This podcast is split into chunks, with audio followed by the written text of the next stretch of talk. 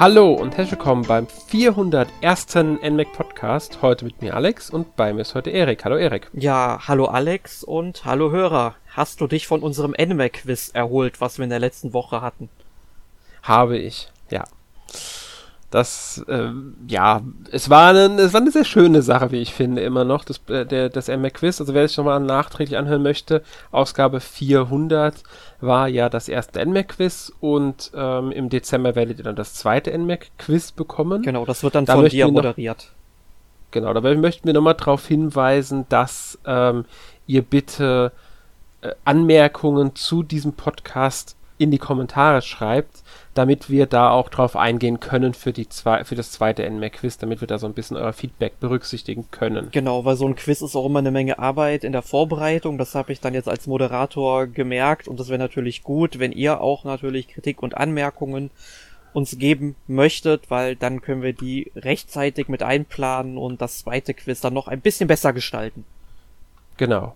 Ja. So viel zum letzten Podcast. Kommen wir zum diesen Podcast, der Nummer 401. Ähm, wir werden über Samurai Warriors 5 sprechen. Den neuesten Teil der Warriors-Reihe von Omega Force und Koei Tecmo. Genauer gesagt von der Samurai Warriors-Reihe. Es gibt ja innerhalb dieser Reihe mehrere verschiedene Spiele. Es gibt die Dynasty Warriors, es gibt Samurai Warriors und es gibt Warriors Orochi plus die diversen anderen Spiele wie Hyrule Warriors, die ja auch von denen entwickelt wurden. Ähm, aber die sind ja nochmal so ein Sonderfall. Mhm. Und deswegen, ja, gucken wir jetzt uns das neue Samurai Warriors an, das in Japan am 24. Juni erschienen ist und nur knapp einen Monat später, am 27. Juli, dann quasi im Rest der Welt. Die PC-Version ist auch in Japan am 27. Juli erschienen, das kann man vielleicht noch dazu sagen. Also ist vielleicht ganz interessant für alle. Das Spiel gibt es für Switch, PlayStation 4, Xbox One und PC. Und natürlich kann man diese entsprechenden Versionen auch auf den neuen Konsolen PS5 und Xbox Series spielen. Ja. Gut. So viel dazu, würde ich sagen. Haben wir mal das alles so umrissen? was genau, da so aber wo du die ganzen Konsolen jetzt schon angesprochen hast, auf welcher Plattform hast du es eigentlich gespielt? Ich habe es vorwiegend auf der PlayStation 5 gespielt aber ich habe mir die ähm, Switch-Version auch mal angesehen. Ah, okay, gut. Ich kenne es nämlich nur von der PlayStation 5 und dann können wir ja nachher im Technikbereich auch mal so ein bisschen auf etwaige, wenn es die dann gibt, Unterschiede zwischen Switch und PS4 dann eingehen. Ja, dazu kann man vielleicht sagen, es gibt ähm, eine Demo-Version von dem Spiel im eShop der Nintendo Switch. Genau die ist es nämlich auch, die ich mir dann genauer angeschaut habe ähm, um da auch nochmal einen Eindruck von der Switch-Version zu haben. Genau, und wenn ihr ja eine schnelle Internetleitung habt, dann könnt ihr ja jetzt schon einfach mal eure Switch anmachen, euch die Demo runterladen und vielleicht auch das ganze Spiel ein bisschen, ja, anspielen, angucken, während ihr den Podcast hört. Genau, wäre eine Möglichkeit. Auf jeden Fall, ähm, ja, Samurai Warriors ist ja eine alt eingesessene Reihe, würde ich mittlerweile sagen. Also der erste Teil dürfte ja jetzt schon ein paar Jährchen her sein. Ich meine, das müsste, also Dynasty Warriors war ja zuerst da, das müsste 2004 gekommen sein. Damals allerdings noch nicht dieses klassische ähm, Muso, nee, 97 kam das erst Dynasty Warriors. Ich sagen, das war schon 90er Jahre Titel ja. auf der PS1 noch. Ja, 97 kam das erste Dynasty Warriors, damals allerdings noch als Fighting Game, also was wie Street Fighter in der Richtung und nicht als Muso Game. Das haben sie erst mit dem zweiten Spiel dann ähm, dieses heute bekannte Warriors-Genre dann äh, etabliert gehabt. Das erste Samurai Warriors kam 2004 ähm, in Japan und auch allen anderen Regionen raus. Es mhm. gab dann noch eine weitere Version, die hieß Samurai, Samurai Warriors Extreme Legends. Ähm, ist damals allerdings nicht für eine Nintendo-Konsole erschienen. Ich glaube, das erste Samurai Warriors für, die, für eine Nintendo-Konsole war Samurai Warriors Katana 2007 bzw. 2008 für die Wii. Mhm. Ja, das müsste also ich, ich Samurai Warriors mäßig. Bei den ähm, Dynasty Warriors gab es ja Dynasty Warriors Advance 2005 für den Game Boy Advance.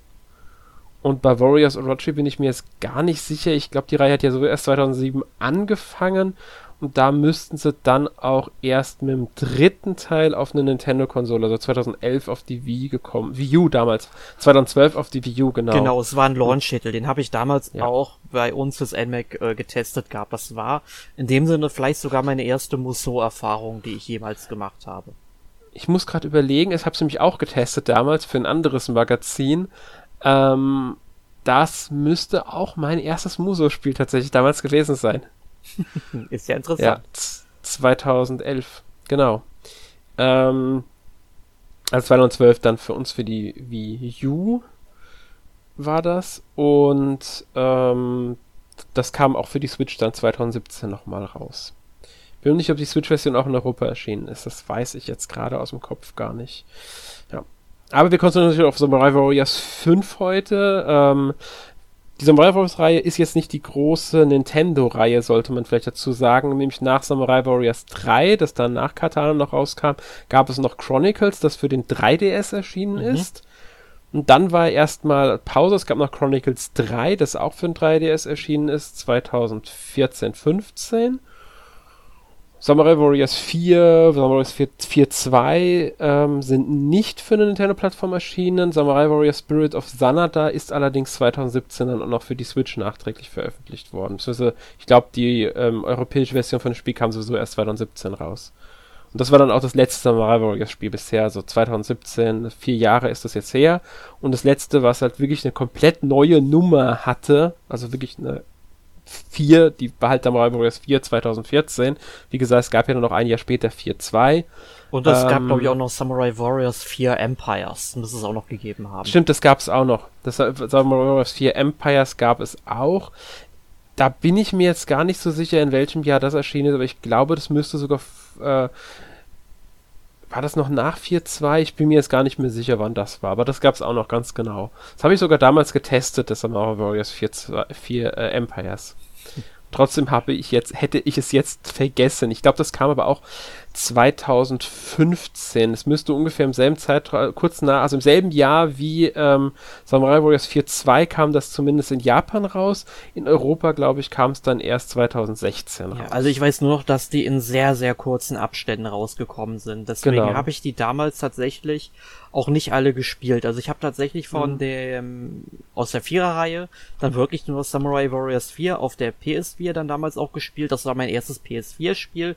Tatsächlich, das hatte ich schon bevor ich die Konsole überhaupt hatte. Und da habe ich damals mein Testmuster zugeschickt äh, bekommen, bevor ich die Konsole hatte. Und dann hat mich das halt die ganze Zeit angelächelt. Und dann musste die Konsole einfach her. Und ja, da hat's dann wirklich Klick gemacht. Klar, davor hatte ich mit Sicherheit Hyrule Warriors dann noch gespielt gehabt und bin halt richtig neugierig dann weiter auf Musou geworden, aber Samurai Warriors 4 hat alles weggeburnt, fand ich zu dem Zeitpunkt. Mein, mein richtige, ich sehe wie sich Leidenschaft nenne, mein richtiges Interesse an Musou-Spielen hatte ich Hyrule Warriors am Ende geweckt gehabt. Ähm, hab dann, wie gesagt, auch so, von Samurai Warriors 4er Reihe habe ich nur Empires gespielt. Spirit of Thunder habe ich nicht gespielt. Und jetzt ist halt Samurai Warriors 5 da, ein komplett neuer Teil der Reihe, der auch ein paar neue Wege geht. Darauf werden wir dann später oh, auch ja. noch eingehen, was denn da so genau neu ist. Vorher würde ich sagen, wir reden ein wenig über die Geschichte. Ähm, die ja komplett unabhängig von den vorherigen Teilen ist. Ich glaube, das war bisher bei fast jedem Samurai Warriors der Fall, dass die für sich standen eher. Ja, man sollte halt dazu sagen, die basieren ja alle dann schon auf historischen Tatsachen. Die werden hier natürlich stark romantisiert, das muss man klar sagen. Hat wenig mit der Wirklichkeit zu tun, weil äh, wenn sich Charaktere in der Schlacht gegenüberstanden oder Menschen dann der Schlacht gegenüberstanden, dann haben sie sich gegenseitig umgebracht und standen dann nicht irgendwie auf und äh, sind dann nochmal aufs Schlachtfeld zurückgekehrt oder so eine halbe Stunde später während der Schlacht, ne? Ja, oder sie haben sich nicht erst äh, zehn Minuten lang ein Wortgefecht geliefert, übers gesamte Schlachtfeld geführt. Ja, also. Weil das hast du hier nämlich auch. Da unterhalten sich Charaktere, die am ganz anderen Ende vom Schlachtfeld stehen miteinander. Genau. Also ähm, das Spiel bezieht sich hier im Grunde oder sehr stark auf Oda Nobunaga. Ich meine, der ist natürlich auch schon in früheren Teilen vorgekommen. Da wurden dann auch Teile seiner Geschichte bereits erzählt. Aber hier konzentriert sich die Handlung wirklich sehr stark eben auf Oda Nobunaga beziehungsweise Nobunaga Oda, weil Nobunaga ist ja der Vorname und äh, wenn ich jetzt so ein bisschen springen sollte mit den japanischen Namen als Asienwissenschaftler, das rutscht mir dann einfach automatisch raus. Jedenfalls Oda Nobunaga und Akechi Mitsuhide, das sind so diese beiden Figuren, die dann eben im Mittelpunkt dieser Geschichte stehen. Und Akechi Mitsuhide ist sowas wie sein ja, General, der in seiner Armee dann eben eine bestimmte Funktion eben ausgefüllt hat. Wie diese Geschichte zwischen diesen beiden jetzt wirklich ausgeht, das wollen wir nicht verraten. Das wird im Spiel, soweit bin ich tatsächlich noch nicht, aber das muss mit Sicherheit erklärt werden, wenn sie sich an den historischen Tatsachen entlanghangeln. Aber das Spiel geht dann handlungstechnisch tatsächlich bis in die Azuchi Momoyama Zeit rein, also dem Zeitpunkt, wo Japan dann tatsächlich auch schon zum Großteil geeint war. Ganz genau. Also es, es, sie gehen da schon so, also ich würde sagen, ähm, Nobunaga und Mitsuhide sind wirklich die beiden Hauptfiguren des Spiels. Ähm, wobei es halt natürlich auch viele weitere Charaktere gibt, die man spielen kann. Ähm, ja, ich finde es schön inszeniert, die Geschichte, mit Zwischensequenzen, mit den Gesprächen während der Schlacht. Alles schön umgesetzt. Ähm, auch zwischen den Schlachten gibt es dann schöne Unterhaltung zwischen den Charakteren. Man lernt die Charaktere auch wirklich kennen. Man, man kann ihre Motivationen nachvollziehen und so weiter. Ähm, also das finde ich, haben sie sehr schön umgesetzt. Genau, man sollte dazu allerdings sagen, es gibt, ich bin gerade gar nicht sicher, ob es eine englische Synchronisation gibt. Nee, ich glaube, es gibt nur die japanische, aber ich bin mir jetzt auch nicht 100% sicher. Also ich habe es definitiv auf japanisch gespielt. Definitiv ich auch. Also deswegen, ja. ähm, also ich gehe auch davon aus, dass es bei dem Spiel nur eine japanische Synchro gibt. Ähm, die ganzen Texte, die sind zwar auch ins Deutsch übersetzt worden, das war beim vierten Teil, soweit ich weiß, noch nicht so. Bei Empire ist auch noch nicht. Okay, also dann ist das jetzt wieder so eines dieser Spiele, die auf einmal ins Deutsche übersetzt werden, was ich sehr begrüße. Ähm, Muss man dazu sagen, hier ähm, sollte vielleicht angemerkt werden, es ist ja von Koei Tecmo gepublished, aber der deutsche Vertrieb bzw. die deutsche Arbeit übernimmt da ja auch viel Koch Media in der ganzen Sache. Und Koch Media hat in letzter Zeit allgemein irgendwie sich angewöhnt, Spiele zu setzen, weil da kam jetzt bald auch Persona 5 Royal dann mhm. übersetzt raus, weil für sie auch mit zuständig waren. Ich weiß gar nicht, was noch. Es gab noch mehr Spiele, bei denen ich überrascht war, dass sie, wir hatten sogar drüber gesprochen kürzlich, erst Shin Megami Tensei 3. Stimmt, Shin Tensei 3 ist auch noch so ein Spiel. Ähm, hatten wir sogar im Podcast erwähnt. Ähm, sie haben sich wohl da so dran gewöhnt, dass sie da ähm, äh, die Sprache ins Deutsche übersetzen, weil die Spiele dadurch erfolgreicher sind. Natürlich, bei Persona 5 Royal war es der Erfolg des, ähm, der, originalen Persona 5 Version, die das befördert hat. Shin Megami Tensei 3, denke ich mal, wird auch von dem Persona-Erfolg mitzehren. Mhm.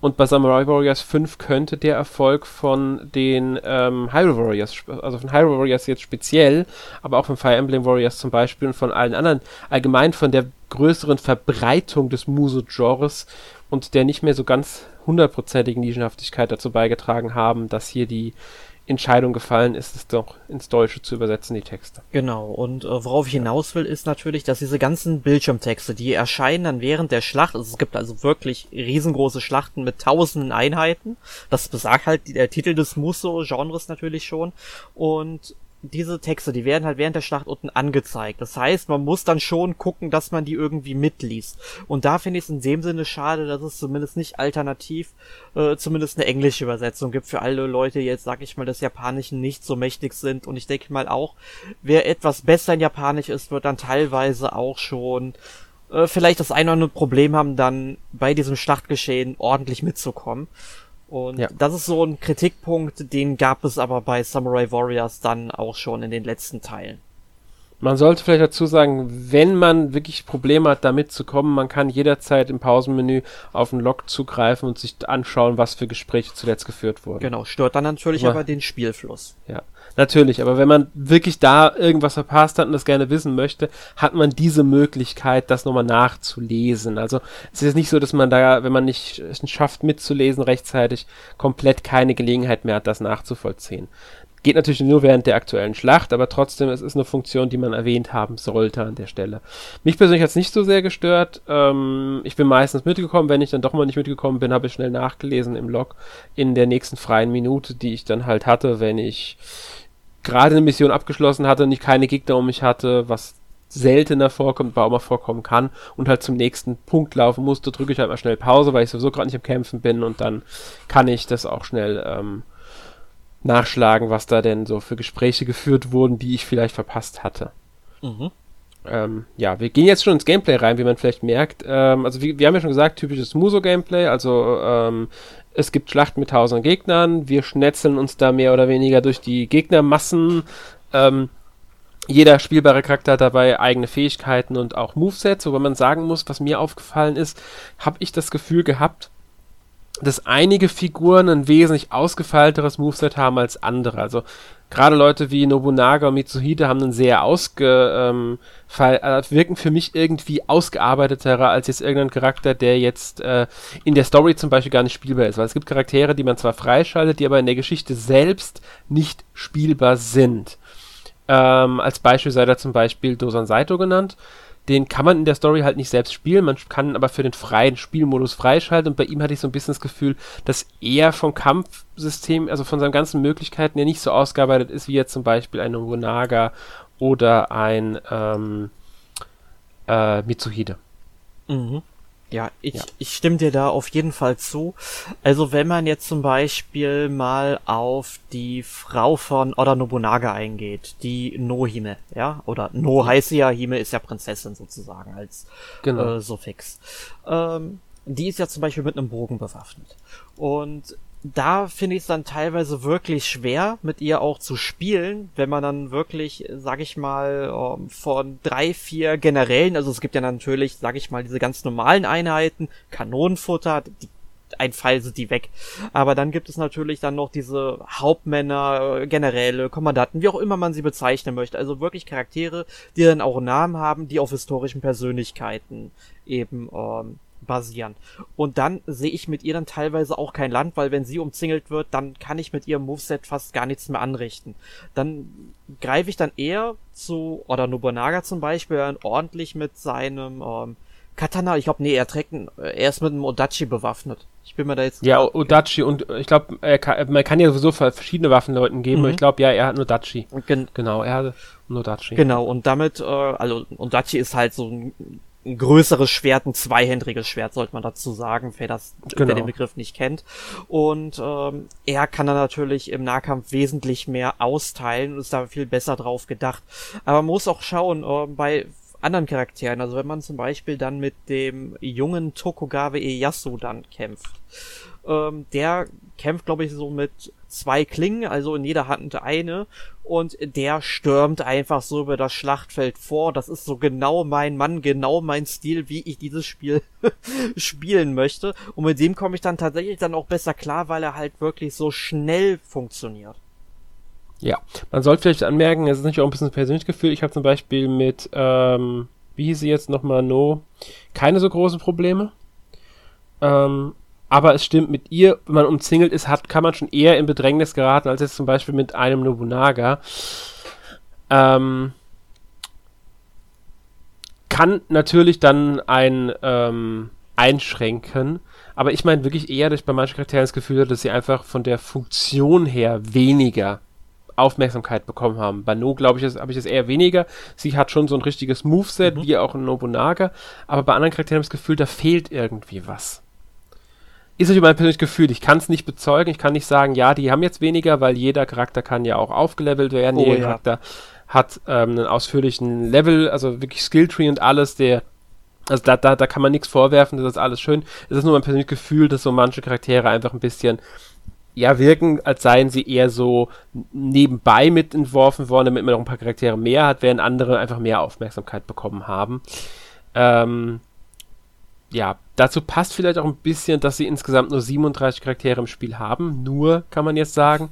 Das nur deshalb, weil Samurai Warriors 4 hatte 55. Genau, da gab es denn noch einiges mehr, aber dazu sollte man natürlich auch sagen, dass Samurai Warriors 4 dann auch noch über einen größeren Zeitraum gespielt hat. Das Spiel war wesentlich umfangreicher, was eben diese ganzen Schlachten anging. Also ich, ich glaube, der fünfte Teil, der endet irgendwann in den 1580ern und ähm, der vierte Teil, der endete ja tatsächlich mit der Schlacht von Sekigahara im Jahr 1600. Also da ist dann, sind da sag ich mal um die 15 Jahre noch mehr drauf. Klar, in der Zeit fanden jetzt nicht unbedingt so viele Schlachten statt. Die gingen dann tatsächlich erst dann wieder so gegen 1600 los, wenn man sich mit der japanischen Geschichte auskennt. Also nach dem Tod von äh, Toyotomi Hideyoshi im Jahr 1598. Da ist ja dieser ganze Frieden auch wieder gebröckelt, den, sag ich mal hier, äh, Nobunaga und äh, Toyotomi Hideyoshi dann aufgebaut haben. Ähm, und jetzt weiß ich gerade gar nicht mehr, worauf hinaus wollt. Ach so, genau, weil es halt noch wesentlich ähm, umfangreicher war. Aber du hast ja eben die Charaktere ähm, erwähnt gehabt, dass man die ja alle aufleveln kann. Und das ist, sage ich mal, auch ein sehr, ambi ein sehr ambitioniertes Ziel, wenn man das für jeden Charakter machen will, weil du hast gesagt, ja. 37 Charaktere. Und dann steigen die halt Level auf. Und das dauert in Teil 5 gefühlt wesentlich länger als in Teil 4 auch. Was vielleicht auch daran liegt, weil es jetzt hier auch noch so ähm, zusätzliche Skill-Trees gibt, wo man dann Fähigkeitspunkte drauf verteilen kann. Und mhm. um die zu bekommen, muss man halt Schlachten schlagen. Wenn man das halt ähm, im normalen Story-Modus macht, dann dauert das sehr, sehr lange. Wenn man dann in den Zitadellen-Modus reingeht, das erklären wir gleich noch, was der ist, da dauern die Schlachten halt nicht so lange, da kriegt man diese Fähigkeitspunkte wesentlich schneller zusammen, muss man dazu sagen. Aber trotzdem, auch das braucht unglaublich viel Zeit und das ist wie immer total übertrieben, so wie der Rest des Spiels, müsste man sagen. Ja, ich denke mal, das könnte auch ein Grund sein, warum sie weniger Charaktere haben, weil sie bei jedem Charakter dann dafür dann in der Entwicklung des Charakters mehr in die Tiefe gegangen sind. Man muss mehr leveln, man hat diesen Skilltree und so weiter. Man kann die ja auch noch mit Waffen ausrüsten, mit verschiedenen, also man sammelt verschiedene Waffen, kennt man ja auch. Also Leute, von, die jetzt Hyrule gespielt haben, kennen das ja auch. Die Waffen können wiederum mit Fähigkeiten ausgerüstet werden, die Waffen können verbessert werden, dafür verdient man auch Geld und so weiter.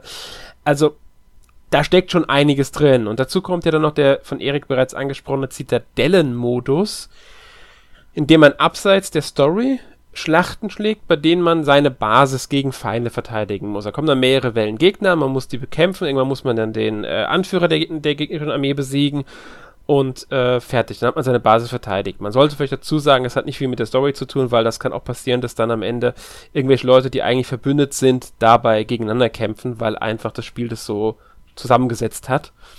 Ähm, die Schlachtfelder sind auch nicht sonderlich groß, sie sind überschaubar dann ähm, in dem Zitadellen-Modus. Die Besonderheit hier ist aber, dass der Zitadellen-Modus in den Story-Modus mit eingreift, also in die Kampagne mit eingreift. Und zwar einmal natürlich dadurch, dass Charaktere sich aufleveln, aber auch, dass man Gebäude wie die Schmiede oder das Dojo, in dem man halt die Charaktere verbessern kann und ähm, mit Fähigkeiten ausstatten kann und so weiter, die kann man hier auch aufwerten. Man verdient sich dann Aufwertungen für diese ähm, Geschäfte oder Einrichtungen. Das kostet auch wiederum Geld. Und dann kann man die verbessern und dann kann man wiederum zum Beispiel im Dojo das Level gegen, ich glaube, sind das auch Punkte oder ist das Geld? Ich weiß es gerade gar nicht mehr. Ähm, erhöhen, ohne dass man kämpfen muss. Mhm. Bis zu einem bestimmten Wert. Das ist nicht so wie in Hyrule Warriors, dass man das Level bis zu dem Level das am weitesten fortgeschrittenen Charakters erhöhen kann, sondern man kann es im Dojo bis zu einem bestimmten Level erhöhen und das hängt davon ab, wie weit ist das Dojo bereits aufgelevelt. Ja. Genau, und ähm, man sammelt halt, wie gesagt, die Ressourcen, die man braucht in diesen Zitadellen und damit baut man dann die ganzen Gebäude der Zitadelle, der Burg sozusagen aus. Also dann den Dojo kann man verbessern, dann kann man den Reitstall verbessern, wenn man mehr Reittiere haben möchte und äh, ich weiß gerade, man kann den Shop auch noch verbessern, wenn man bessere Gegenstände oder Gegenstände höherer Qualität kaufen möchte. Also wie gesagt, man muss wirklich viel Zeit in dieses Spiel reinstecken, damit man ja. auch ähm, alles hochpushen kann. Ja, man soll vielleicht sagen, sowas wie jetzt in Hyrule Warriors, ähm, im ersten Hyrule Warriors, so ein, so ein, so ein Legendenmodus oder wie der hieß, ist mit der ähm, Hyrule-Karte, mit der klassischen halt auf ähm, NES getrimmt und sowas, sowas gibt es natürlich jetzt nicht im Spiel, aber das braucht man auch nicht, wenn man jetzt den Citadel-Modus sich anguckt. Der bietet schon einiges äh, zusätzlich und das sind eh, ist halt ja, man hat nicht die abwechslungsreichen Aufgaben, weil im Endeffekt ist es immer nur Verteidige deine Basis, aber dadurch, dass es immer schwerere Missionen sind, die man verteidigen muss, gibt es zum Beispiel auf einmal dann mehrere Angriffspunkte, auf die die feindliche Armee zustürmen kann und da muss man mehrere Punkte verteidigen.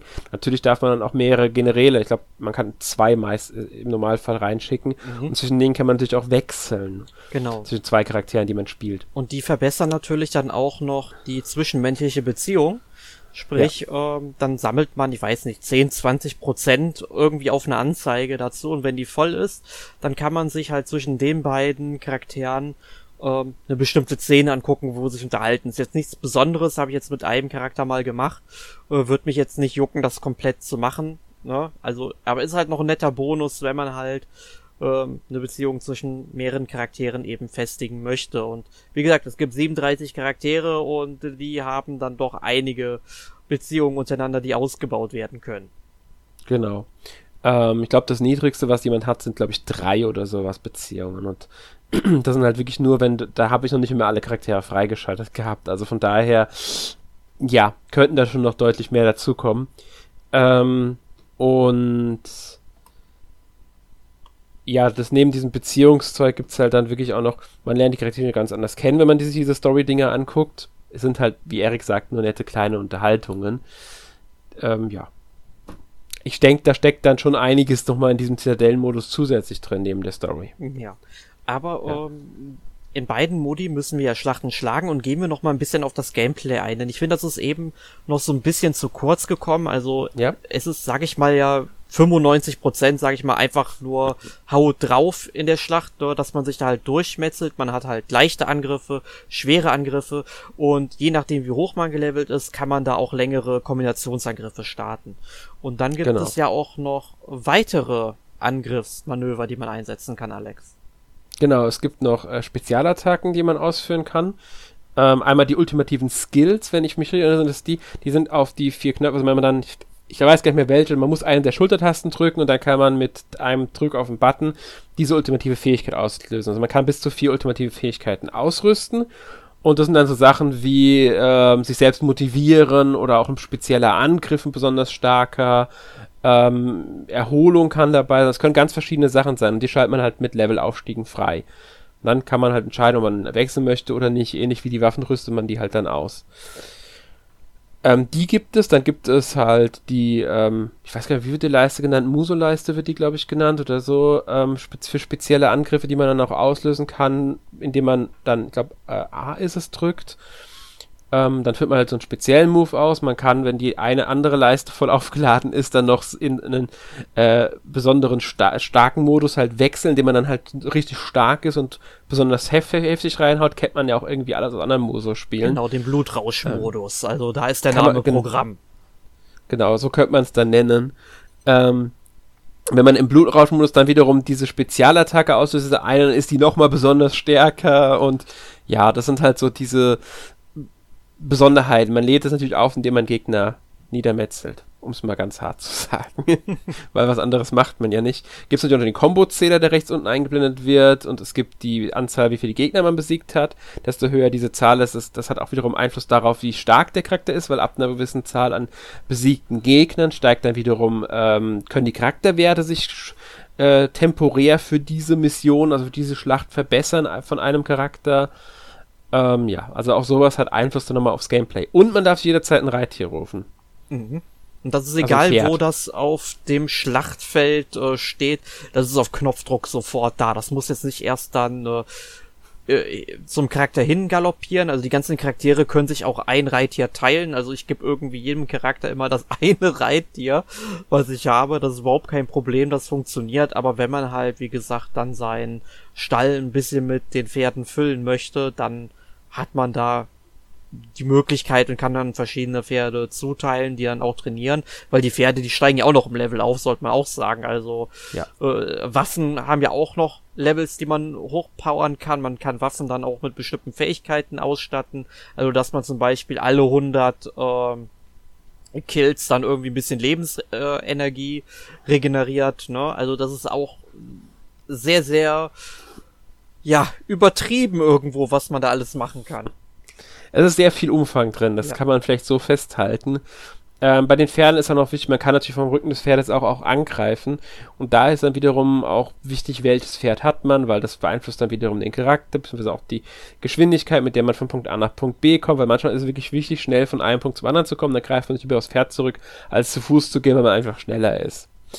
Ähm, ja, man, was auch ein typisches Ding ist für Muso-Spiele natürlich sind die Basen, also ich nenne es jetzt mal Basen. Es gibt wieder diese, Vor diese kleinen Vorposten, die man erobern kann, an denen dann halt entweder die eigenen Soldaten, die einem unterstehen, spawnen oder halt die gegnerischen. Und dann gibt's halt diese Festungen, wie sie jetzt in High Warriors heißen, äh, oder Lager oder so. Das sind halt spezielle Punkte auf der Karte und da kann man halt dann auch Leute besiegen und diese Punkte erobern. Die sind nicht so, so, so präsent markiert wie jetzt zum Beispiel im ersten Hyrule Warriors. Ähm, aber sind dennoch teilweise halt auch wichtig, weil sie auch die Missionsziele beeinflussen. Ich meine, die Missionsziele wechseln sich sowieso während einer Schlacht andauernd. Also mal heißt es erobert den Punkt, kurz darauf heißt es, nee, geht doch lieber dorthin oder äh, erst heißt es, besiege den Gegner, um die Schlacht zu gewinnen, dann gibt es irgendeine Wendung innerhalb der Schlacht und heißt es, nee, wir müssen uns zurückziehen, komm, wir fliehen jetzt alle zu dem Punkt da. Genau, du hast da sehr viele Opti äh, optionale Aufgaben auch, muss man dazu sagen, ja. die man jetzt nicht unbedingt machen muss und die werden dann zum Teil auch nur ähm, angezeigt, wenn du dich auf der Karte zu einem bestimmten Zeitpunkt, nicht unbedingt, aber auf jeden Fall zu einem bestimmten Punkt hinbewegst. Weil wenn du da in der Schlacht nicht vorbeikommst, dann poppt diese Information auch nicht auf. Weil du hast ja da am Ende auch so ein ähm, Ergebnisbildschirm nach der Schlacht, wo dann alles äh, nochmal aufgelistet wird, wie gut du dich geschlagen hast, wie viele Gegner du getötet hast, äh, wie schnell du warst und so weiter und so fort. Und da werden alle diese Ziele auch erwähnt. Und wenn du irgendein Ziel nicht gesehen hast, dann steht da einfach nur ein Fragezeichen und dann bist du erstmal ein bisschen irritiert. Okay, was habe ich verpasst? Ne? Aber wenn man dann halt ähm, dann schon ein paar Schlachten geschlagen hat, dann merkst du langsam, okay, es gibt hier optionale Ziele, die werden dann nicht unbedingt angezeigt, wenn ich sie nicht erlebt habe. Genau. Und die sind halt auch wichtig, weil man kriegt natürlich Belohnungen dafür. Außerdem geben sie halt nochmal so ein bisschen zusätzliche Erfolgserlebnis, sage ich mal, genau. mit dazu, weil man hat es halt dann doch geschafft. Ähm, ja.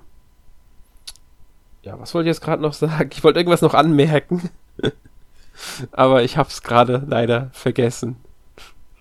Ja, dann kann es vermutlich nicht so wichtig gewesen sein. Wahrscheinlich. Ähm, ja. Willst du noch was zum Gameplay sagen? Nee, also ich habe da alles losgeworden, was ich loswerden wollte bis zu diesem Punkt. Gut. Dann kommen wir jetzt zu der ähm, wohl größten Veränderung innerhalb der Samurai Warriors Reihe, dem Grafikstil. Nämlich, äh, der Samurai Warriors 5 setzt erstmals auf einen Cell Shading Look, der so ein bisschen, würde ich sagen, an historischen japanischen Gemälden, Bildern so orientiert ist. Mhm. Ähm, Dadurch wirkt das ganze Spiel natürlich bunter, ein bisschen comichafter als die Vorgänger, wo man sagen muss, die Vorgänger waren auch, die Charaktere waren schon immer sehr überzeichnet. Definitiv. Also man muss auch sagen, da gibt es auch sehr viele äh, populärkulturelle Einflüsse. Sie sind jetzt vielleicht im fünften Teil nicht so stark wie im vierten, da gab es also wirklich einige abgedrehte Charaktere, aber ähm, das Kostümdesign, also da merkt man es noch so ein bisschen. Mhm, genau. Und äh, bei welchem Teil ich zum Beispiel auch mitbekommen hatte, so ein bisschen, bei dem es auch sehr extrem war, meine ich vom Kopf her, Spirit of Sanada. Es müsste auch recht äh, übertrieben gewesen sein in der Hinsicht. Und äh, wenn man sich einfach mal die Anime-Serie Samurai, Samurai Warriors anschaut, da gibt es ja mehrere Sachen, die müssten in Deutschland bei, glaube ich, KSM-Anime erschienen sein auf Deutsch. Also gibt's, ich glaube, äh, OVA und so weiter. Es geht ja auch um die Sanada-Story. Wenn man sich da mal so die Charakterdesigns anschaut, dann wird man schon merken, was ich mit überzeichnet meine. Auch wenn es noch mal ein Ticken übertriebener ist als in den Spielen in der Anime-Serie. ähm, ja, aber wir haben halt schon sehr muskulöse Charaktere mit, mit teilweise extrem großen, ausschweifenden Helmen und, und was weiß ich was alles. Also man merkt schon, dass es alles ein bisschen überzeichnet ist, aber gerade das macht irgendwie, finde ich, auch den Charme des Spiels aus. Ähm, mir gefällt der neue Look übrigens sehr, sehr gut. Ja, ich bin mit ihm zufrieden. Also ich komme mit beiden Looks klar, sowohl mit dem alten, ganz normalen Polygon-Look, den man ja auch schon, gut, das, die hast du jetzt auch Polygone, aber ähm, grundsätzlich mag ich beide Stile. Also ich würde jetzt nicht sagen, dass ich den einen oder den anderen bevorzugen würde. Würde ich auch nicht sagen. Ich mag, ich, ich das, das meine ich damit nicht. Also ich mochte den alten auch gerne, hab's auch gerne gespielt immer. Ich mag den einfach nur vom, wie er aussieht, das gefällt mir halt. Ja, da kann ich mich anschließen. Also es ist schön bunt. Genau. Ähm, also es ist nicht so, wie jetzt einige im Vorfeld befürchtet hatten, das habe ich so mal wahrgenommen, gelesen halt, nachdem es angekündigt wurde. Da hieß es dann von, von einigen Seiten halt schon, dass es ein bisschen zu ähm, comichaft wirkt, zu bunt wirkt, äh, nicht mehr Samurai Warriors mäßig, nicht mehr Warriors mäßig. Finde ich jetzt so überhaupt nicht. Nee, und ich meine, man muss ja sagen, die wahre Essenz von Samurai Warriors oder den ganzen Musou-Spielen sind ja sowieso die Schlachten und die funktionieren im fünften Teil sogar auch auf der technischen Seite wesentlich ähm, besser sogar, finde ich, als jetzt zum Beispiel noch beim vierten Teil, weil ich kann mich dran erinnern, beim vierten Teil, den ich auf der PS4 gespielt habe, du hast da noch regelmäßig so aufpoppende Einheiten gesehen. Und da muss ich sagen, ich habe jetzt auf der PS5 ja gespielt, die PS4-Version vom ähm, Samurai Warriors 5. Und äh, mir ist jetzt nirgendwo aufgefallen, dass Einheiten irgendwo plötzlich aus dem Nichts auftauchen. Also immer, wo ich überall hingegangen oder hingeritten bin, die standen da halt schon rum und das finde ich sehr atmosphärisch. Ja, kann ich nur zustimmen, ist mir auch so aufgefallen. Also das ist wirklich so eine Sache, die haben sie wohl hier besser in den Griff bekommen. Bei der Switch-Version ist es nicht ganz so der Fall. Da muss man ein paar Abstriche hinnehmen. Es werden natürlich ein paar weniger Gegner angezeigt meistens. Ähm, es läuft nicht 100% so flüssig, es, es ruckelt dann schon mal. Es sieht auch nicht so gut aus wie jetzt die PlayStation 4 bzw. 5 Version, was eigentlich wenig überraschend ist. Aber, und das finde ich ist so ein wichtiger Faktor, ähm, Warriors Orochi 4 war es. Genau, Warriors Orochi 4 habe ich ja auch fürs NMAC getestet gehabt damals. Das ist ähm, 2018 bei uns erschienen. Und das hatte noch teilweise unter doch recht heftigen ähm, ähm, äh, technischen Problemen, das Wort habe ich gesucht, technischen Problemen zu kämpfen. Also das hat schon teilweise ziemlich äh, geruckelt, es gab massive Framerate-Einbrüche und so weiter und so fort. Das ist mir jetzt in der, äh, zumindest in der Demo-Version von Samurai Warriors 5 nicht mehr so aufgefallen. Okay, da haben also, sie also auch schon ein bisschen dazu gelernt, weil ich kann mich jetzt auch noch an äh, Zeit der Verheerung, also Hyrule Warriors erinnern, da hatte ich dann teilweise auch noch echt Probleme mit Ruckeleinlagen ja. und so gehabt. Und das finde ich halt immer sehr schade, vor allem wenn es jetzt wie bei Zeit der Verheerung ein Exklusivtitel ist, der nie auf eine ja, ich will jetzt nicht sagen, nie auf einer anderen Konsole, aber zumindest nie auf einer anderen Konsole, die jetzt nicht von Nintendo ist, erscheinen wird. Und ja. äh, da finde ich es dann halt sehr schade, dass es in solchen Spielen dann auch noch vorkommt, weil wenn das jetzt so eine Portierung ist, dann klar, da muss man irgendwie schon fast mit rechnen, auch wenn das natürlich jetzt nicht unbedingt eine Entschuldigung oder sowas ist. Ähm, ja, aber auf jeden Fall scheint es. Ich möchte was einwerfen dazu. Ich möchte was einwerfen. Mhm. Zeit der Verheerung läuft besser als Warriors Orochi 4. Wow. Auf der Switch. Das wollte ich dazu noch einwerfen. Also schon da gab es die Besserung.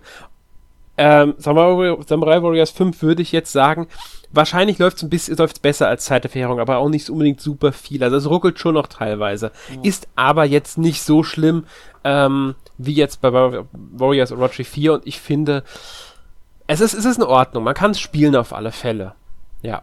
Ähm, ob es besser als Zeit der Verheerung ist, kann ich jetzt so gar nicht sagen. Dafür müsste ich jetzt Zeit der Verheerung nochmal spielen, um das mir genau ins Gedächtnis zu rufen, tatsächlich. Aber ähm, die Besserung im Vergleich zu Warriors Orochi 4 ist halt definitiv da. Ja. Weil Warriors Orochi 4 war einfach damals ein grauenhafter Port für die Switch, meiner Meinung nach. Und dennoch ein gut, äh, immer noch gut, äh, halbwegs gut spielbares Spiel. Ich weiß gar nicht mehr, wie ich es damals bewertet hatte. Ich glaube, ich hatte keinen Silber, äh, nee, ich hatte keinen Silber Award gegeben. Es ist immer noch ein ordentliches Spiel, das man spielen kann, aber wer halt, ähm, ein gutes Muso spielt für, ne, für die Switch sucht, sollte dann doch lieber zur Zeit der Verheerung oder halt jetzt Samurai Warriors 5 suchen. Da ist man definitiv besser dran. Mhm. Ja. ja, was gibt's noch zu sagen? Ähm, Sound- und Musikuntermalung finde ich gelungen. Ja, ist sehr atmosphärisch, sehr stimmungsvoll, ja. muss man dazu sagen. Ähm, allerdings sind die ganzen Stücke nicht mehr so, ja, poppig, rockig oder wie man sonst sagen sollte, äh, wie jetzt noch beim vierten Teil. Also hier ja. haben sie wirklich versucht, das Ganze dann eher so ein bisschen an das auslaufende japanische Mittelalter anzupassen. Ist eine schöne Kombination. Ich mag beides tatsächlich und ich, auch hier fällt es mir jetzt auch wirklich schwer zu sagen, äh, welche Soundmischung ich besser finde. Ich meine, klar, wenn, wenn die Stücke ein bisschen so flotter sind, wie jetzt sage ich mal im vierten Teil, wo sag ich mal, ja, die, die Stücke mir, sag ich mal, mehr, mehr ins Blut gehen irgendwie, dann habe ich auch mehr Bock, mich da durchzuschnetzeln. Aber ansonsten finde ich es halt, ist der Soundtrack, den wir hier haben, der passt halt einfach äh, zum Look und zur Stimmung allgemein. Ähm, kann ich jetzt auch nicht viel dran aussetzen tatsächlich.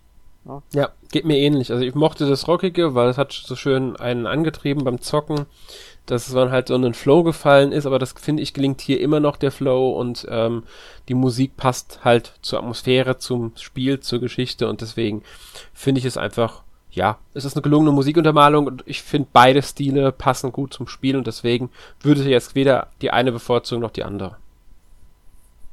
Ja. Ja. Gut. Und dann wolltest du noch was zu den deutschen Texten sagen, glaube ich. ja, genau. Ich finde nämlich, ähm, grundsätzlich ist die Übersetzung echt gut. Also man kann alles verstehen und ich habe da eigentlich so gut wie keine Fehler entdeckt.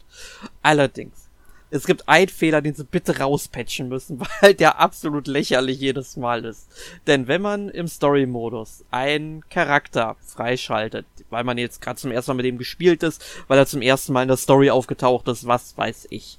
Und ähm, dann hört man so Jubelschreie und es blitzt quasi ein Text auf, ähm, ja, Figur XY ist nicht im freien Modus oder ist jetzt nicht im freien Modus verfügbar. Obwohl das ja genau der Fall ist, deswegen taucht diese Nachricht ja auch auf. Und dann denke ich mir einfach, wer hat da denn bitte geschlafen? Da ist halt was durchgerutscht. Ähm, aber ja, das ist, das, ist, das ist ein witziger Fehler, der jetzt nicht so wirklich schlimm ist, weil es wird einem sehr schnell auffallen, dass das ein Fehler ist. Ähm, aber trotzdem wäre es etwas, was er halt eigentlich wirklich patchen müsste und ich denke, das sollte auch relativ schnell gehen, das zu patchen. Aber gut, es ist, eine witzige kleine Fehlerübersetzung. Ich würde nicht mehr Fehlerübersetzung sagen, es ist einfach nur ein Fehler, der in den Text reingerutscht ist. Ja. Ja, ja, das ist genauso wie da, ja gut, das ist richtig, eine richtige Fehlübersetzung wäre zum Beispiel bei, ähm, ich weiß nicht, ob es jetzt Grandia 1 oder Grandia 2 war, wo sie aus Miss Fräulein gemacht haben im Kampfsystem. Ja. Das war, ich glaube, am ersten war es tatsächlich. Ja, es war auch äh, fantastisch, fantastisch, ja. amüsant. Wir müssen ja erklären, mit Miss ist jetzt nicht wirklich das Fräulein gemeint, sondern es ist gemeint, wenn ein Schlag auf einen Gegner vorbeigeht, also man verfehlt. Ja. Da steht ja im Englischen oft Miss da. Ja. Das haben sie mit Fräulein übersetzt. Das heißt, wenn man jetzt in dem Spiel einen Gegner nicht trifft mit seinem Schlag, steht da nicht Miss, sondern Fräulein in der deutschen Version. Ja, ja da, also ich sag mal ganz klar, bei der Übersetzung, also derjenige, der das Spiel übersetzt hat, dem trifft vielleicht auch keine Schuld. Der hat vermutlich einfach nur ähm, die Originaltexte bekommen und dann hat er irgendwann diese Bruchstücke bekommen und wusste vielleicht einfach nicht, was damit gemeint ist.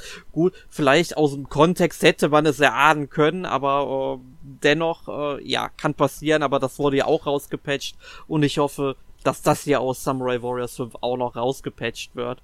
Ja. Ja. Gut. Das war das, äh, ich denke mal, der Abschluss unseres Dings, jetzt, äh, unseres äh, Podcast-Themas. Jetzt kommen wir noch kurz zu einem Fazit, Erik. Wie findest du den Samurai Warriors 5? Ich mag das Spiel, ich spiele es gerne, ich will es auch noch zu Ende spielen über die Zeit hinweg. Bin jetzt vielleicht nicht so motiviert wie bei Teil 4, weil da habe ich wirklich, wirklich Dutzende Stunden reingesteckt. Ähm, ob das so viele bei Teil 5 werden, glaube ich aktuell nicht. Also da gefiel mir der vierte Teil allein auch schon vom Umfang her, der nochmal was größer war. Äh, und ähm, fand ich persönlich noch was besser, aber trotzdem Teil 5 ist ähm, alleine, weil es ja auch eine deutsche Übersetzung gibt, weil es weniger Charaktere gibt, weil man jetzt eben so eine Story-Konzentration hat, aber auch wesentlich zugänglicher.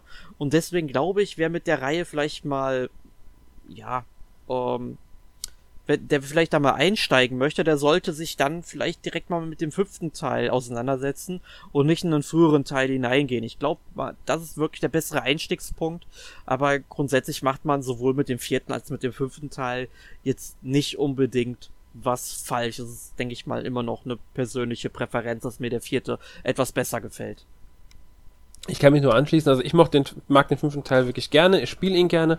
Ich werde auch definitiv weiter spielen, beziehungsweise ich will halt noch möglichst viel freischalten und so weiter und so fort. Die Charaktere ein bisschen hochleveln, dies und jenes. Ähm, und da werde ich bestimmt noch ein paar Stündchen reinstecken in das Spiel. Ähm, ob ich es lieber mag als den vierten Teil, kann ich halt nur mit dem vier, vier Empires vergleichen. Deswegen will ich den Vergleich jetzt gar nicht so wagen, weil ich davor keinerlei Berührungspunkte mit Samurai Warriors speziell hatte. Ähm, mit anderen Warriors-Spielen, also Muso-Spielen, ja, ich mag das Spiel sehr gerne. Es ist für mich ein äh, richtig gutes Muso-Spiel.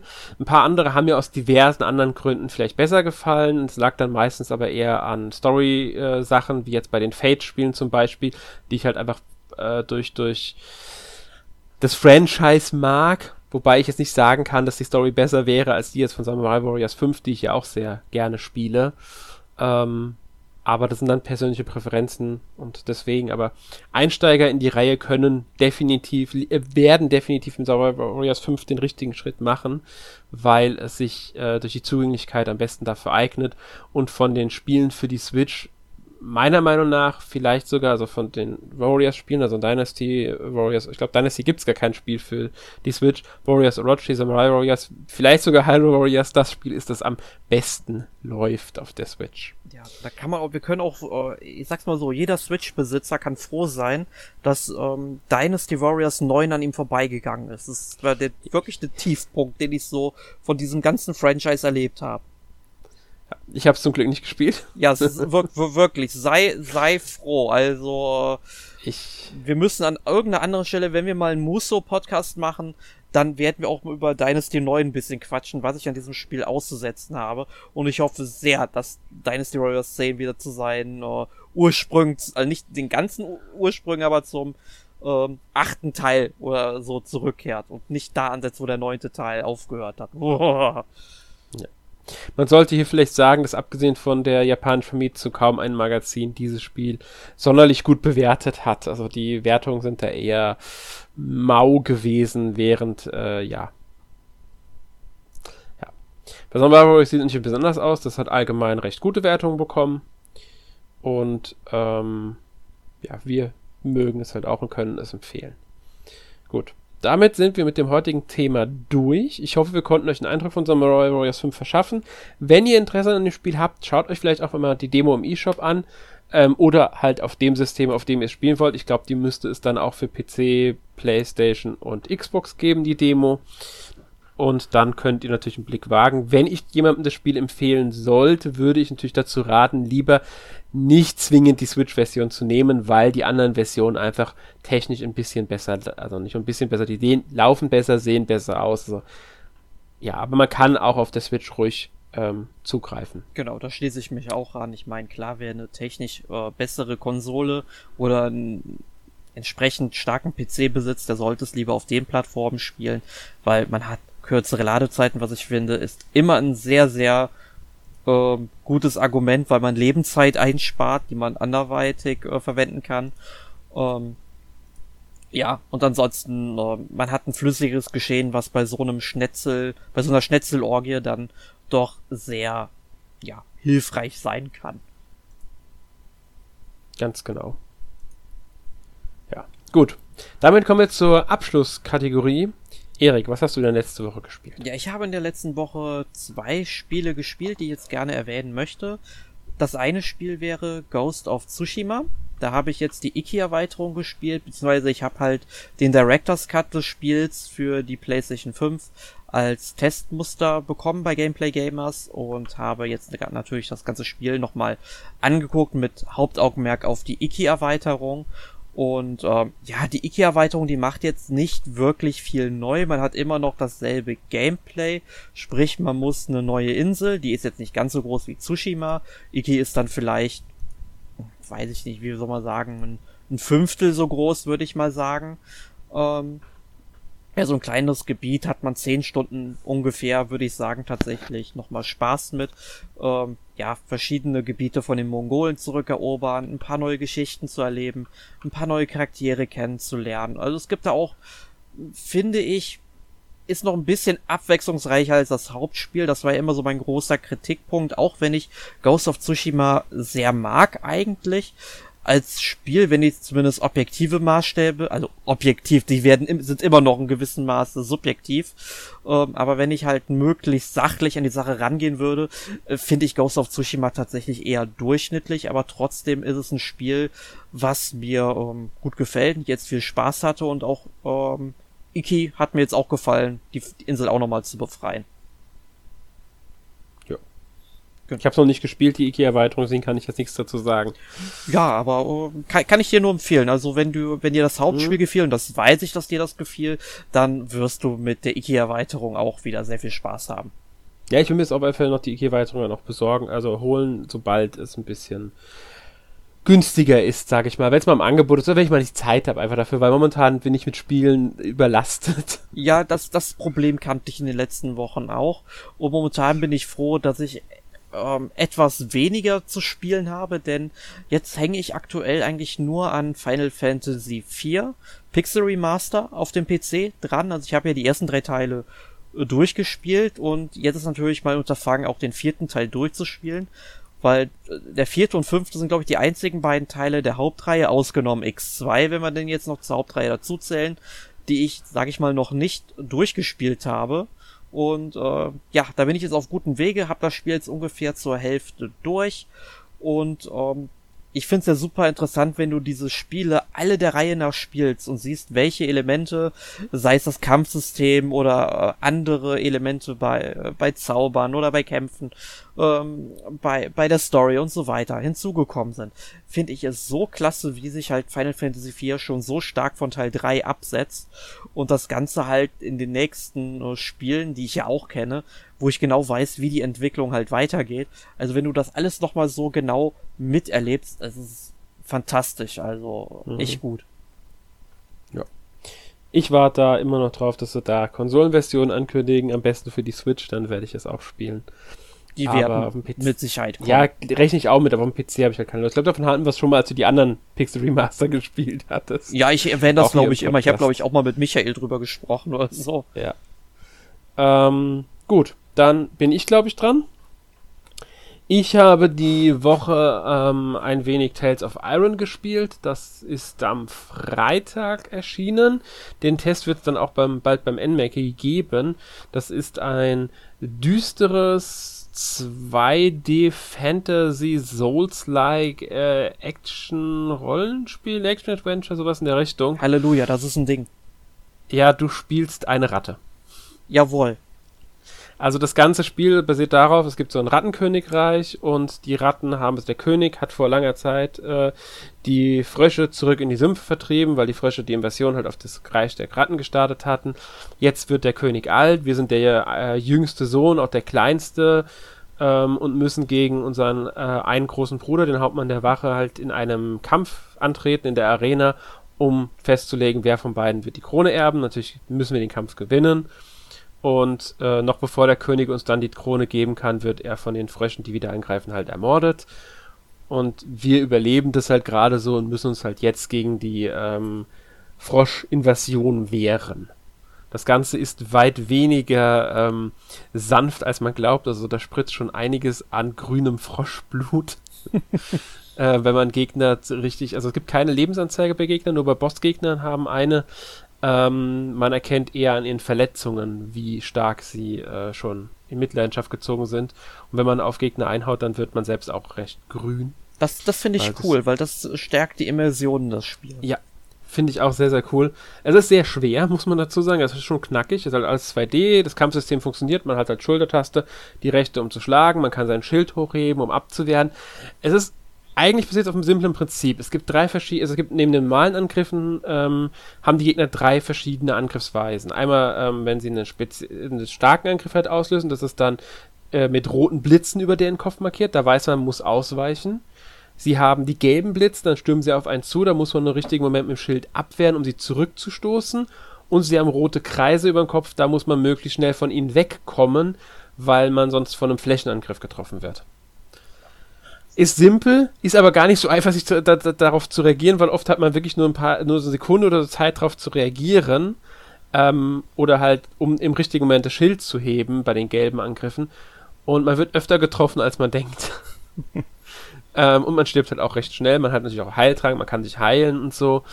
Ähm, meistens wird man auch von mehreren Gegnern auf einmal behagt. Momentan hänge ich an einem Bosskampf, den ich jetzt schon, keine Ahnung, wie viele Male probiert habe und mich drüber aufge und äh, frustriert und wütend dann abgebrochen habe, aufgehört habe. Ähm, aber man, wenn man, man, man gewöhnt sich an die Muster der Gegner, man kommt immer weiter. Also ich bin immer weiter gekommen. Anfangs habe ich nicht mehr die erste Phase vom Gegner geschafft. Mittlerweile komme ich sogar schon äh, in die letzte Phase. Also kurz, der Lebensbalken ist halt nicht mehr sehr voll. Also ich lerne dazu, ich begreift den Gegner und deswegen ähm, finde ich schon nicht schlecht gemacht. Also ist ein sehr schönes Spiel. Kann ich Leuten, die eine düstere Fantasy-Geschichte und Dark Fantasy-Geschichte mögen, ein etwas anderes Setting mal haben wollen, ich sag nur Ratten und Frösche, und so schwerere Souls-like-Spiele mögen, nur empfehlen. Wie gesagt, Test gibt es dann demnächst bei uns auf der Seite. Bei n-mac.org. Klingt super, ich werde den Test lesen. Die anderen beiden Spiele sind nicht für die Switch äh, erhältlich. Stimmt nicht ganz. Lost in Random ist auch für die Switch erschienen. Ganz genau. Das ist ähm, von Zoink. Die haben Fee zum Beispiel gemacht auch und Stick It to the Man. Ich glaube, Flipping Death müsste auch von denen gewesen sein. Ähm, ist so ein EA Originals Spiel, also das ist dieses Indie-Programm von EA. Ähm, man spielt äh, Even, Das ist äh, halt ein Mädchen, die wohnt in Einsfelden. Und ihre äh, Schwester wird nach der, also ihre, in der Story ist es so, also das ganze Königreich wurde, hatte mal, äh, viele Menschen haben Würfel besessen, das waren alles dann Spieler. Aber dann die Königin hat dann irgendwann die Würfel verboten, nur noch sie durfte einen Würfel besitzen, es gab den keine Würfelkrieg und ähm, jetzt ist halt die Königin die einzige mit dem Würfel, das ist natürlich ein schwarzer, dunkler Würfel und wenn ein Kind zwölf Jahre alt wird, muss es diesen Würfel werfen und die Ziffer, die rauskommt, entscheidet, wo man den Rest seines Lebens verbringen wird. Die verschiedenen Gebiete des Königreichs sind voneinander abgegrenzt. Ähm, heißen entsprechend auch Einsfelden, Zweistadt, äh, fünf Tropolis zum Beispiel, nur ein paar Namen mal zu nennen. Man also erkennt also, ein Muster. Man erkennt ein Muster. Also ähm, das Ganze ist vom Stil her sehr ähm, ich sag mal, es erinnert sehr stark an so Sachen wie Nightmare Before Christmas, Corpse Bride, Coraline oder um Spiel zu nennen, Alice Madness Returns. Ähm, also man merkt schon so diesen Stop-Motion äh, äh, Inspiration, auch wenn es kein Stop-Motion ist natürlich, aber die, diese typischen Filme, sehr düster alles gehalten und trotzdem hat so eine, es hat so einen surrealen Eindruck, trotzdem ist es irgendwie märchenhaft, traumhaft dabei und das finde ich irgendwie ist richtig schön, also hat eine richtig schöne Story, äh, äh, Stimmung, es hat ähm, schöne Level, das, also die Städte, in die man, man muss dann, also man begibt sich dann, weil die Schwester von der Hauptfigur, Even, ist die Hauptfigur und Odd, ihre Schwester. Witzigerweise sind das zwei Würfel, die man äh, beim Würfeln haben kann. Ich glaube, als Even bezeichnet man, wenn man mit drei Würfeln nur ungerade Zahlen wirft und als Odd, wenn man mit drei Zahlen nur gerade Zahlen wirft. Oder umgekehrt. Also sie haben auch da dieses Würfelprinzip mit eingebaut. Und ähm, nachdem halt Odd 12 wird, muss sie auch einen Würfel werfen, wird dann von der Königin mitgenommen und Even macht sich dann, nachdem sie ein Jahr später einen Albtraum hatte, in dem sie halt das Gefühl hat, dass er Odd nach ihr ruft, um Hilfe ruft, auf den Weg, sie zu finden und verlässt deswegen eins Felden, was nicht verboten ist. Ähm, es ist jetzt nicht viel verraten, dass sie einen Würfel dann auch findet, der sie begleitet, Dicey, weil das haben sie schon im allerersten Trailer verraten gab, als das Spiel damals angekündigt wurde, dass man so einen Würfel haben wird. Also sie wird, trifft dann auf diesen Würfel, was natürlich verboten ist, und mit diesem Würfel hat sie dann auch halt diese gewisse Macht, die man durch diese Würfel hat. Und der ist auch für die Kämpfe sehr wichtig, weil also Kämpfe finden an bestimmten Plätzen statt, da kommt man an einen Ort, dann schließen sich Türen oder Wände oder sowas und dann ist man in einer Kampfarena sozusagen. Und dann tauchen Gegner auf, sind immer Roboter die Gegner. Ähm, mit wenigen Ausnahmen, sage ich mal. Bosskämpfe vorwiegend sind dann da die Ausnahme. Und ähm, Even selbst hat nur eine Schleuder, also eine Zwille, mit der sie Kristalle an den Gegnern zerstören kann. Dadurch fallen ähm, halt Splitter runter und wenn man die mit dem Würfel, mit Dicey einsammelt, man kann Dicey entweder hinschicken oder halt bei sich haben, wenn man dann halt vorbeiläuft und sammelt er die ein, füllen sich die Karten, die man hat. Man hat nämlich Spielkarten dabei, die werden dadurch aufgeladen. Bis zu fünf kann man aufladen, ist die Hand voll. Und sobald man halt mindestens eine Karte hat, kann man würfeln, um diese Karten dann auszuspielen. Die Zahl, die man würfelt, anfangs hat man nur die Augenzahlen 1 und 2, später werden das dann halt im Laufe der Story mehr, weil die Story läuft komplett linear. Ähm, wenn man halt dann die Augenzahlen, man würfelt dann die Token, die man einsetzen kann. Eine Karte kostet dann zum Beispiel nur ein Token, die andere kostet zwei, die nächste drei. Und wenn man eine 5 gewürfelt hat, kann man entsprechend halt dann 5 ausgeben. Man kann Token nicht für die nächste Runde aufheben, aber man kann Karten. Man behält im Laufe der Story immer also so Nadeln, die kann man dann einsetzen. Damit kann man die Karten für die nächste Runde aufheben, die sonst verliert man die halt auch. Ähm, ja, und so kriegt man auch Waffen, weil die Karten können zum Beispiel Schwerter oder ein Hammer sein, es können Bomben sein, die man halt dann irgendwo platziert. Es können aber auch Effekte sein, dass man zum Beispiel schneller dann Karten auflädt, indem man, wenn man die Kristalle einsammelt oder dass irgendwo eine Kanone platziert wird, die die ganze Zeit irgendwie was abfeuert auf die Gegner. Also verschiedenste Sachen sind dann dabei. Gibt insgesamt, glaube ich, 35 verschiedene Kartentypen, also Kartenarten im Spiel. Und das Deck darf maximal 15 Karten umfassen, das man hat. Es gibt noch eine Abwandlung, das ist ein Brettspiel, da wird dann, gibt es noch eine Spielfigur, die dann vorrückt, ähm, die gewürfelte Augenzahl, die man hat. Man muss halt mit dieser Spielfigur das Ziel erreichen. Das verändert nochmal das Kampfsystem ein klein wenig, weil man halt sich dann auf dem Spielbrett auch immer weiter bewegt. Ja. Ähm, die Story ist eher standardmäßig, weil es halt geht wirklich darum, rette diese Person, Aber durch die Charaktere, die halt sehr, sehr schräg sind, sehr skurril sind, die Nebencharaktere, wird da auch ein gewisser Humor erzeugt. Es gibt, äh, wird sehr lebendig, das ganze Spiel. Und auch Even ist eine sehr nahbare, sympathische Hauptfigur und sie bringt noch einen ganz anderen Aspekt in die Geschichte, den ich nicht verraten will. Ja. Also wie ihr merkt schon, mir hat es schon gut gefallen, das Spiel. Mhm. Man braucht etwa 10 bis 15 Stunden, um es durchzuspielen, würde ich jetzt schätzen. Gibt es äh, für die Switch auch. Ähm, ist am 10. September, glaube ich, erschienen. Und wenn man noch mehr dazu wissen will, machen wir ein bisschen Eigenwerbung hier, kann man auch einen Test dazu auf solosdungeon.de lesen, also meiner Webseite. Ja, klingt auf jeden Fall nach einem interessanten Appetit haben. Ja. Ich glaube, so teuer ist es auch gar nicht. Ich bin mir jetzt nicht ganz sicher, wie viel es kostet, aber ich glaube, es dürfte jetzt gar nicht so teuer äh, sein. Ähm, ja, der Titel übrigens Lost in Random basiert darauf, dass ähm, das ganze Reich Random heißt, weil es ist ja zufällig. Da ist das Einzige, was man merkt, weil es hat eine unglaublich gute deutsche, ähm, Synchro äh, englische, sorry, englische Synchronisation. Besonders auch ein Erzähler, der halt immer dabei ist, der die Geschichte wiedergibt. Und wirklich auch sehr, sehr toll ist dieser Erzähler, der ist fantastisch. Ähm, da merkt man dann manchmal, dass manche äh, Wortwitze in der deutschen Textübersetzung nicht ganz so gut funktionieren, weil halt einfach mit diesem Random zum Beispiel gespielt wird. Ja, weil das Reicher sind random, das heißt gleich auch zufällig und da kann man halt mitspielen und das geht halt dann im Deutschen nicht so gut. Wenn dann zum Beispiel gesagt wird im, in der englischen Sache lost in random, weil sie ist verloren in random, wird halt im Deutschen geschrieben, dass sie verloren in random ist. Da geht halt der Titel verloren. Ja, das aber erinnert mich so ein bisschen an ein, ja, ich will nicht sagen Roman, aber an eine Geschichte von Tolkien. Der hat ja mal Rover Random geschrieben. Ja. Das ist quasi ein Hund, der heißt Rover und Rover Random, so heißt die Geschichte. Und dem passieren halt im Grunde auch alle möglichen zufälligen Dinge, so zusammengewürfelt quasi. Das erinnert mich so ein bisschen daran jetzt. Mhm. Ja, das ist halt, sie spielen halt mit dem Ganzen, was da so, was Würfel und Spielkarten hergeben, damit spielen sie. Ja. Ähm, kostet übrigens 30 Euro das Spiel. Ja, und dann noch zum Abschluss habe ich auch gespielt und auch dazu kann ich direkt hinweisen, gibt es einen Test auf thelostdungeon.de bei mir auf der Webseite. Lost Judgment, ähm, das neue Spiel von den Yakuza-Entwicklern, beziehungsweise auch aus der Yakuza-Reihe ist ja ein Spin-off. Judgment war ja Spin-off der Yakuza-Reihe und Lost Judgment ist jetzt die Fortsetzung von Judgment. Ähm, gefällt mir wirklich, wirklich gut. Ein großartiges oh, Action-Adventure, äh, Detektiv-Thriller grandiose Story, tolle Charaktere, super Nebens, teilweise echt, echt ähm, tolle Nebenstories. Ein paar Nebenquests natürlich eher so, ja, das Typische.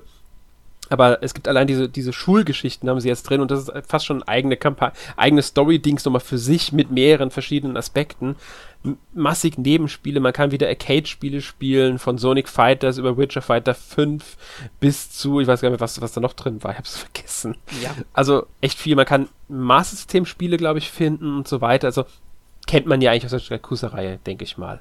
Auf jeden Fall. Und ähm, ja. ganz ehrlich, diese Entwickler, also die sind einfach die haben einfach einen Schaden, muss man sagen, in positiver ja. Art und Weise, was die alles an Inhalten in ihre Spiele reinstecken. Also ich mag ja die Yakuza-Reihe seit dem ersten Teil und äh, ja, äh, ich glaube, da kann man als, ähm, ja, es ist ja in gewisser Weise auch Rollenspiel auch, ähm, ja. Man, kann da nichts mit falsch machen, wenn man Rollenspiele mag, die gerne ein bisschen anders sind, also auch mit einem modernen Touch haben wenn man mhm. Japan mag, also dann ist man, ich glaube, sowohl mit Judgment als auch mit Yakuza, also wirklich super bedient. Ich denke auch. Also es spielt ja in ähm, äh, Kamurocho und äh, in einem Stadtteil von, oh, wie hieß es nochmal? Yokohama. Du weißt es, genau, in einem Stadtteil von Yokohama. Also zwei ähm, Stadtteile, zwischen denen man auch hin und her reisen kann. Äh, außer die Story verbietet es gerade. Ähm, und da gibt es halt wirklich, wie gesagt, viele Nebenbeschäftigungen, aber auch die Story an sich, diese, die ist so, super spannend, toll erzählt. Charaktere sind auch richtig, richtig gut geschrieben. Also, wie gesagt, fantastisches Spiel. Wenn ihr mehr wissen wollt, könnt ihr gerne den Test auf lostdungeon.de lesen. Da, ähm, ja, verrate ich das. Erscheint, glaube ich, am 24. September dann auch das Spiel. Für PlayStation, Xbox und ja, PlayStation, Xbox Konsolen. Genau, den genau. ersten Teil gibt es auch noch nicht für den PC, soweit ich weiß. Ja, ich weiß auch warum. Da gibt es da sowohl in Japan so ein paar Probleme mit der Agentur von dem Schauspieler, der den Hauptdarsteller, also der Hauptcharakter spielt. Die wollen, die Agentur will wohl nicht, dass das Spiel auf PC erscheint, weil sie nicht wollen, dass das Gesicht des Hauptcharakters in einem Spiel auf PC präsent ist. Ja. Sehr merkwürdig, okay. Japanische Agenturen, da gibt's immer wieder mal so ein paar Merkwürdigkeiten. Also das, was ich mitbekommen hatte, keine, ob sie mittlerweile eine Lösung gefunden hatten, aber das ist wohl der Grund, warum weder Judgment noch Lost Judgment bisher für den PC erschienen sind. Okay. Ja. Ähm, gut. So viel dazu. Das war dann auch alles, was ich gespielt habe diese Woche, was erwähnenswert ist. Und ähm, ja, nächste Woche gibt es dann im Podcast Nummer 402 30 Jahre Sonic the Hedgehog. Genau, da werden, ich glaube Sören und ich sind es, die sich einfach mal ein paar Sonic-Titel angucken aus den letzten 30 Jahren, mal ein bisschen auf die Entwicklung eingehen. Was macht Sonic aus? Ist Sonic immer noch so gut wie damals auf Mega Drive? Über solche Fragen werden wir in der nächsten Woche mal philosophieren. Genau. Und damit verabschieden wir uns. Ich hoffe, ihr hattet Spaß mit dem Podcast. Bis zum nächsten Mal. Tschüss. Adios.